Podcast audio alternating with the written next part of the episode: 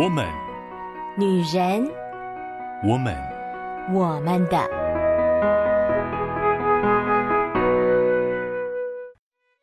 Hello，Hello，各位亲爱的好朋友、好姐妹们，我是你们线上的好闺蜜秋雨，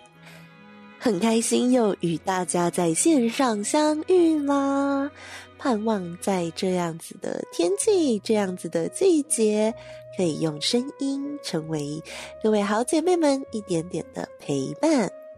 说到陪伴啊。啊、其实秋雨一直都会觉得我不是一个特别需要陪伴的人哦，因为呢，我觉得我自己一个人生活其实蛮久了。虽然我现在与我的家人住在一起，但是呢，我大概从大学开始，就是大学离家，然后去呃住宿开始，我觉得我就还蛮习惯跟擅长一个人行动的。当然，我不是呃跟我的。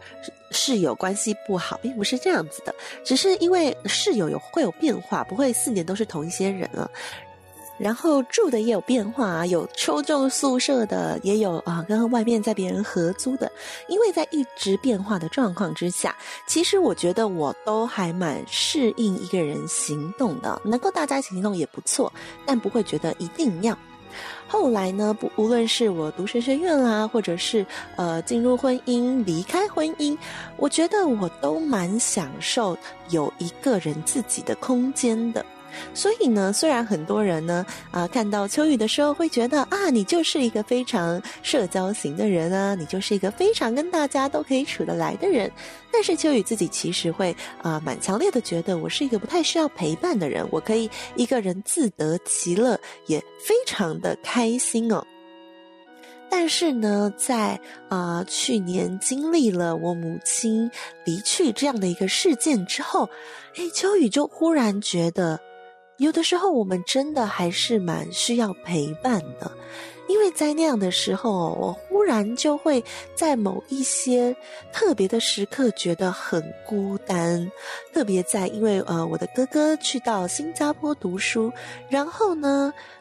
当他前面原本我们都是一起行动的嘛，可是呢，他上了飞机离开台湾的那一刻哦。我忽然那一天就觉得心情非常的沮丧跟低落，好像，嗯、原本有人可以至少陪着我分散一点哀伤的注意力，但是就没有了。我要一个人去上班，我要一个人下班，啊、呃，一个人吃饭，好像就没有办法。有一个人陪着我，就算一起哭泣也好，或者是就算聊到一些母亲的事情，我们两个都很痛苦跟难过也好，至少有一个人在我旁边。真的，在那个时刻，哇，秋雨的内心感受到了一个非常非常深刻的孤单。因此呢，在我们最近不断的在聊着哀伤这样子的话题的时候，秋雨其实也很想要跟大家聊一聊，如果今天不是我呢？如果今天我们身边的人出现了哀伤这样子生命必经的旅程的时候，我们该如何能够好好的陪伴我们身边的好朋友、亲人们？走这一段哀伤之路呢？还记得我在啊、面对哀伤最痛苦的那段时间呢、啊？我身边真的也还是会有一些知道消息的人会想要来关心我，但是呢，关心这件事情真的是我觉得非常的。啊、微妙吧，就是你都知道大家在关心你，可是有一些人的关心就是会让你，嗯，好像很想要叹气，或者是很想要就是只跟他说声嗯谢谢，然后呢就赶紧的离开哦。所以其实当我们想要表达关心的时候，嗯、我会觉得他也需要我们自己内心有一些正确的认知，什么意思呢？比如说。在那一段时期，秋雨最常、最常听见的关心就是“你还好吗？”哦，就会很多人知道了。秋雨面对到母亲的离去，然后面对到这些的事情，因为同时除了当天非常震惊，然后呢，接下来有很多的后事嘛。那后事包含了，呃，因为是在教会，所以呢可能会有追思礼拜。而在家庭的方面，可能就会有就是身后的财产的处理啦。然后在那段时间，因为嗯，我跟我哥还有我父亲，我们的情绪都比较的，我觉得脆弱吧。所以呢，那个时候彼此之间也有一些意见不合的冲突，大概就是会要处理一堆的很繁杂的事情哦。所以呢，当身边的人他们就开始询问的时候，我每一次听到这个问题的时候呢，其实说真的哦，我的内心就会开始进行一个非常激烈的交战，就是我到底要说我还好呢，还是说我不好呢？因为说真的哦，你要说我真的很不好吗？其实我渐渐的在回到生活的正轨，所以呢。嗯，好像没有到非常非常的痛苦跟出不来，没有到真的就是大家想象中的那种，就是呃一直处在忧郁的状态，所以我好像不能说我倒不好。可是你说我很好吗？我当然不好啊，因为我非常的哀伤，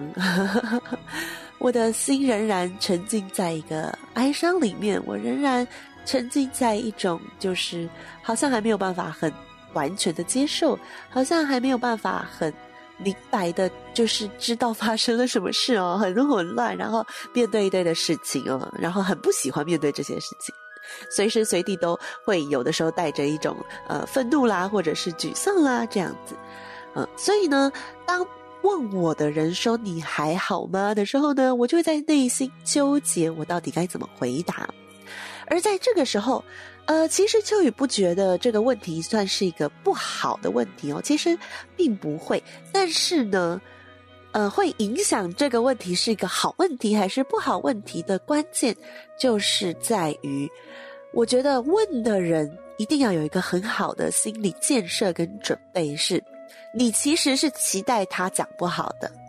嗯，有一些人，当我讲出来，嗯，其实没有很好的时候，我会感受到他有一点慌乱，就是他他很想要安慰我，但是他不知道怎么安慰，然后他好像很希望可以就是用一些方式让我呃快乐起来、开心起来，不要这么哀伤，就是好像想赶快把我的哀伤给消灭。如果他给我这样的感觉，有的时候你从别人问说你还好吗的那个表情、神色之类的，多多少少可以感受到他有没有预备好要听到你告诉他我不好。呃，所以呢，当有人问说你还好吗的时候，我真的会去感受对方是不是真的想要听，然后呢，选择说出我还好啦，或者是，嗯，没有，其实我没有很好。嗯，那当然。如果对方他所透露出来的，或者是当我讲完说“嗯，很难讲，一言难尽”的时候，对方表现出来是我愿意听，我愿意花一些时间听你说。我通常会愿意的把我现在的状况、我遇到的混乱，或者是我觉得很茫然的心情与他分享。嗯，其实我印象非常深刻哦，在我母亲大概刚走的那。一两天吧，因为那时候母亲是礼拜六离去的，然后呢，礼拜天我就马上要去教会有服侍。那当然，教会的弟兄姐妹都非常的关心这件事情。我在那一天的下午也是很多人来问哦，呃，我的印象就是有一群人围着我，然后我就还是。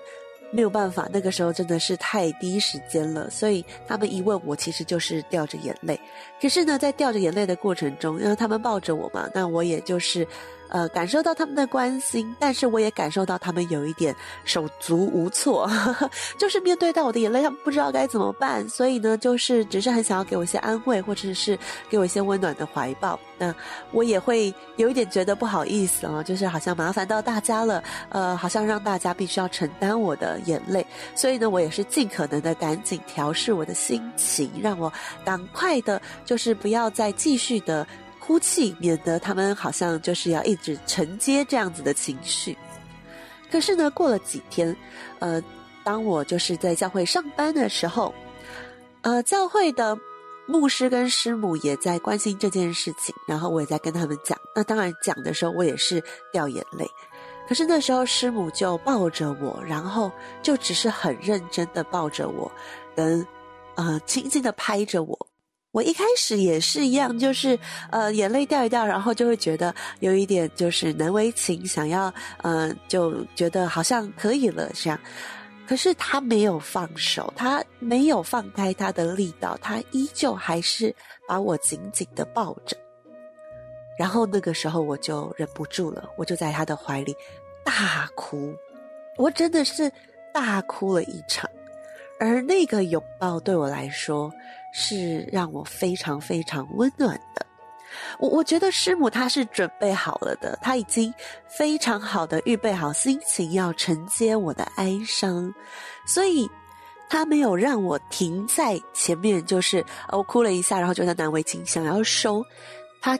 持续的表达出她希望可以让我有一个空间，好好的。呃，让我的情绪可以发泄出来。我们在面对到哀伤的人的时候，我们内心一定要做好心理准备是，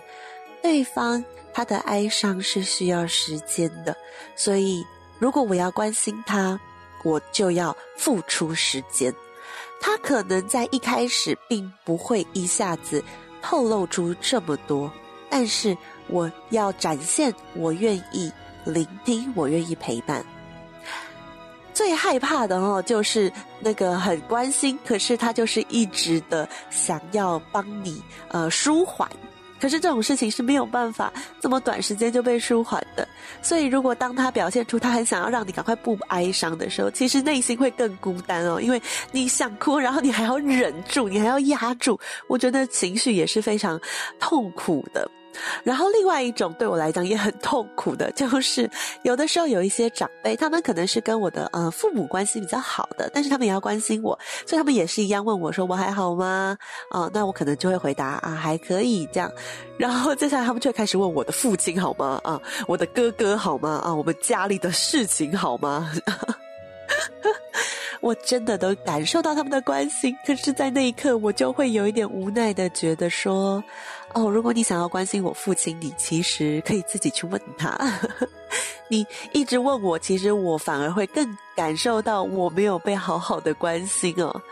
所以呢，真的在陪伴跟关心的时候，我们需要让对方可以好好的有一个空间来表达。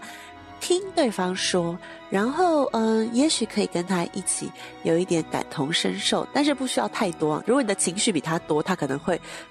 更加的不知所措，他可能反过来还要安抚你。我觉得在被陪伴的这一段过程当中哦，真的是呃，感受到很多人他们就是愿意呃停下来听我说，听我哭，然后呢，呃，容许我继续的哭泣，嗯。那当然也有一些我知道很多好朋友，他们其实很想关心你，但他们不知道该怎么关心你，所以有的时候其实他们不一定要问哦。我身边有一些朋友，他们的模式呢，就是当他们知道这件事情了以后，他们可能就会陪我吃饭，嗯、或者是约着我聊一聊，就是生活上的小事，或者带着我去呃看一些比较特别的表演。也就是，我们继续要好好的过我们的生活，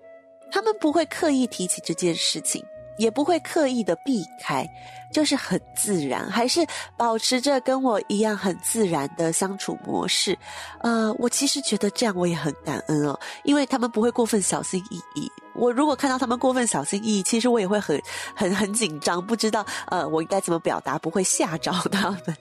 他们很自然，很很普通的跟我继续相处着。嗯、忽然谈到的时候，他们也愿意，呃，给我一点点时间让我哭完，但是不会花太多的时间来谈论这件事情。我觉得这对我来讲也是一个呃很疗愈的方式。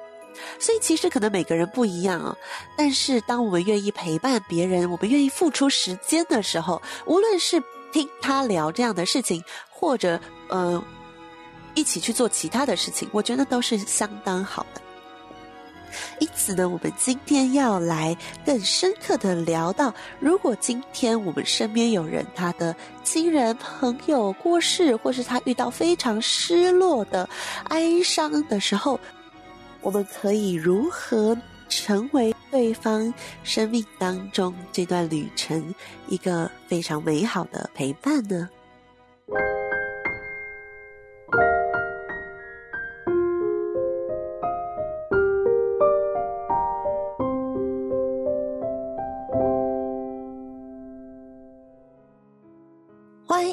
回到我们的我们的 Podcast。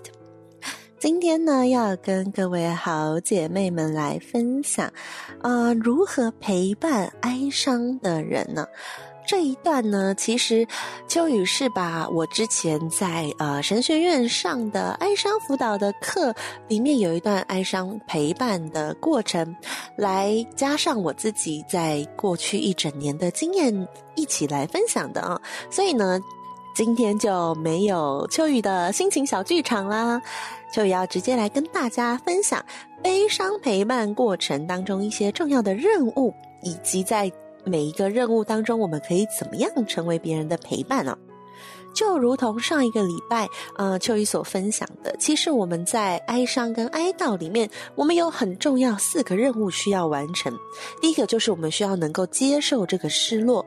然后第二个，我们要能够好好的去经验、感受那个哀伤跟痛苦的情绪。第三个呢，我们就开始要面对这个失落，开始适应跟调整，而最后我们要重新出发。这四个任务好好的走完，才真的代表我们的哀伤到了一个段落。因此呢，嗯，评估这个我们要陪伴的对象，他在哪一个状态，或者是他哪一个任务还没有完成，其实这就是我们陪伴者可以从旁边观察，以及从与他对话当中感受出来的。那么，在一开始接受失落的这个任务呢，呃，最重要的其实就是让他说，嗯，我们可以好好的听，表现出是我愿意听你说。我愿意好好的陪伴你，我听你说，让他能够好好的把，不管是过程，有的时候像我在那段时期，我可能就很长的会开始描述，呃，我在当下所感受到的、所看到的，或者是在那一段时间我可能做梦梦到的事情，我就是借由说这件事情来表达我内在的失落、感伤跟怀念。在这样子的诉说过程当中呢，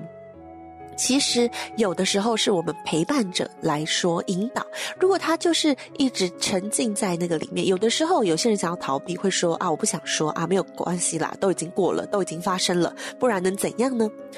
我觉得这时候我们其实是可以帮助他引导他去。看重这个事情的，很重视，然后能够增加他其实对于这个失落的现实感，也就是有一点拉他回来，让他知道这件事情，他的确值得我们好好的为他哀悼哀伤。秋雨记得哦，前一阵子，嗯，秋雨在陪伴一个妹妹的时候，她遇到了一些比较重大的事情，然后呃，非常的纠结，很难处理哦，嗯，所以呢。我们其实，在处理的过程中，我们有好几次对话。而那一天，他来找我吃饭，其实本来就只是闲聊啦。但是因为讲到这件事情，他就苦笑，然后，呃，也就是表达了没办法，他也就只能这样了。但秋雨呢，在那时候就觉得，其实他应该要好好的把那个内在压抑的感情，就是整个发泄出来。所以其实秋雨就很慎重的跟他说。这不是小事，这是大事。我可以想象，这些事情就是太过于糟糕了。我觉得为了这件事情，你太痛苦了。这个痛苦是非常真实的，它它不是小事，它就是一件很辛苦的大事。而当我就是一直很强调在讲这个的时候，呃，那个妹妹后来就忍不住，她就真的就是崩溃大哭哦。然后在大哭的时候，她也就是很。声嘶力竭的表达为什么就是这些事情他要碰到，可是秋雨觉得这样很好，因为他后来自己也讲，他就说他其实在面对家人、面对朋友的时候，他都有一点不知道该怎么说，然后也很害怕造成别人的困扰，所以他其实一直都没有办法好好的为了这件事情大哭一场。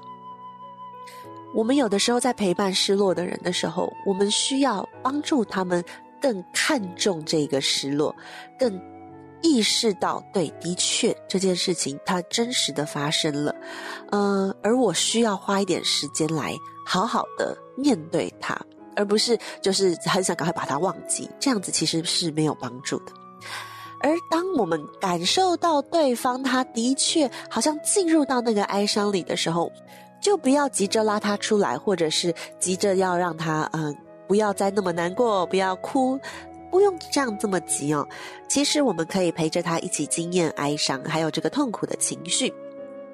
我们可以很好的把这些悲伤，就是让他正常的表达。我们可以很好的告诉他，这很正常，你哭是正常的，你感受到痛苦、愤怒、呃内疚、恐惧，这些都非常的。没有问题，你不是一个怪咖，你不是一个很糟糕的人，或者是你不是呃失控了，你并不是说好像你要呃失去理智了，都不是，都不是，因为这个失落非常的大，所以你现在拥有这些复杂的冲突性的情绪是 OK 的，也没有问题，我会在这里，我会陪着你，呃，你可以在我面前把这些东西表达出来，就算你是愤怒的。有一些失去亲人的人，他们其实内心有愤怒哦，可是他们不敢表达，因为他们会觉得这样的表达很坏。呃，对方都已经过世了，然后我还要对他表达愤怒，是一件很糟糕的事情。但其实这都是非常正常的，我们也可以在陪伴的过程中让对方知道没有问题，这都是可以的，是被允许的。而第三个任务呢，就是我们要来开始慢慢的适应哦，而且我们也其实可以开始赋予失落有新的意义。所以在这个阶段呢，我们需要回顾过往，有一些画面我们可能。有的时候很害怕想起来，但是我们还是可以一点一点一点的把回忆中除了那个让我们伤痛的画面以外，那个美好的都可以重新的回想起来，并且整理。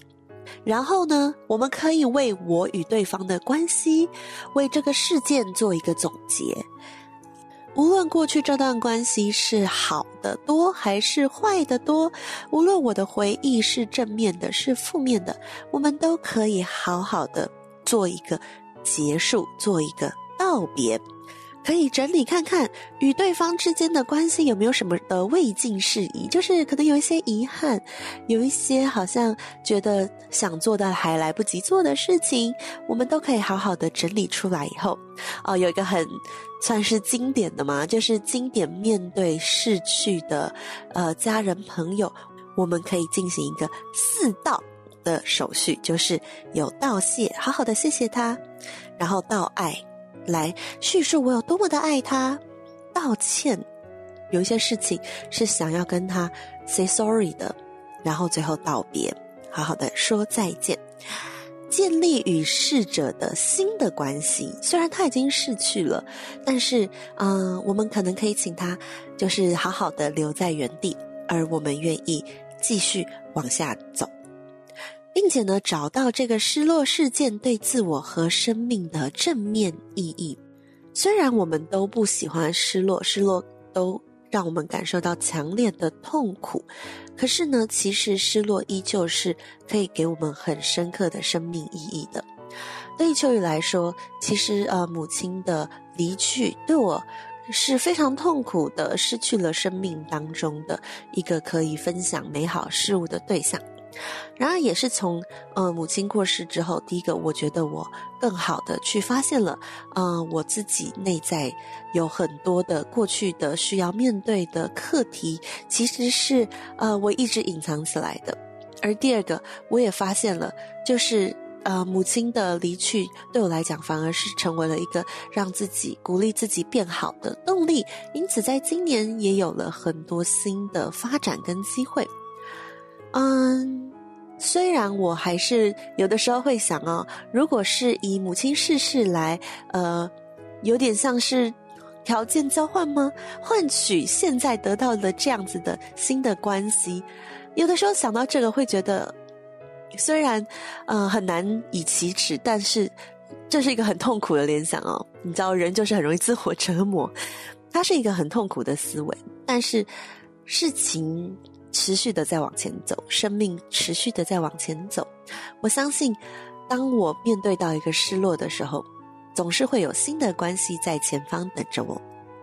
因此，最后一个重新出发就是这样。我调整了我生命中的空缺，我重新适应了这个逝者他不在的新的生活。然后呢，我就开始尝试新的事物，建立新的身份。最后，我发展新的人际关系，开始新的生活。当我们在陪伴身边的人的时候，他如果还在很痛苦的悲伤里面，我们其实可以一起陪伴他，接受失落以及经验哀伤。秋雨在过去很多时候陪伴我身边的年轻孩子们的时候，我也很长很长哦，是跟他们讲，就是能够好好的呃搜集整理这一个你要道别的对象，然后把想说的话对他好好说。有的时候就是写日记，嗯，可以写哀伤的日记，嗯，然后把心情都记录下来，真正的整理过，才能够真正的走出来。嗯，不断的去重新整理的时候，其实我们会发现，我越逃避，我就越没有机会赋予这一个失落一个新的意义。只有当我在不断重新整理的时候，我才会每一次整理就又发现一点点的不同。原来这一个失落，虽然它对我依旧是痛苦的，但是从这个失落当中，我仍然找到了新的可能性。嗯，所以呢，当我们在陪伴。我们身边哀伤的朋友的时候，我们也可以真实的让他们去经历到哀伤跟痛苦，它的真实，它的难受，但是它仍然蕴含着各种可能。下个礼拜秋雨就想跟大家分享一下，在过去这一年当中，我的一些日记，我的一些心情，我如何借由日记。好好的走过这四个任务，并且迎向新的关系，也盼望各位好姐妹们能够在生命当中哀伤的课题，都把每一个哀伤的眼泪化成美丽的彩虹。爱你们的上帝必然也会在你的身边，在你的心里成为你的力量，并且在你的身边放下小天使，成为你的安慰。祝福我亲爱的好姐妹们，那么我们就下个礼拜再见喽，拜拜。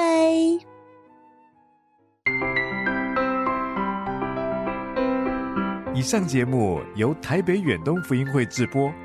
欢迎上远东福音会官网，搜寻更多精彩内容，谢谢。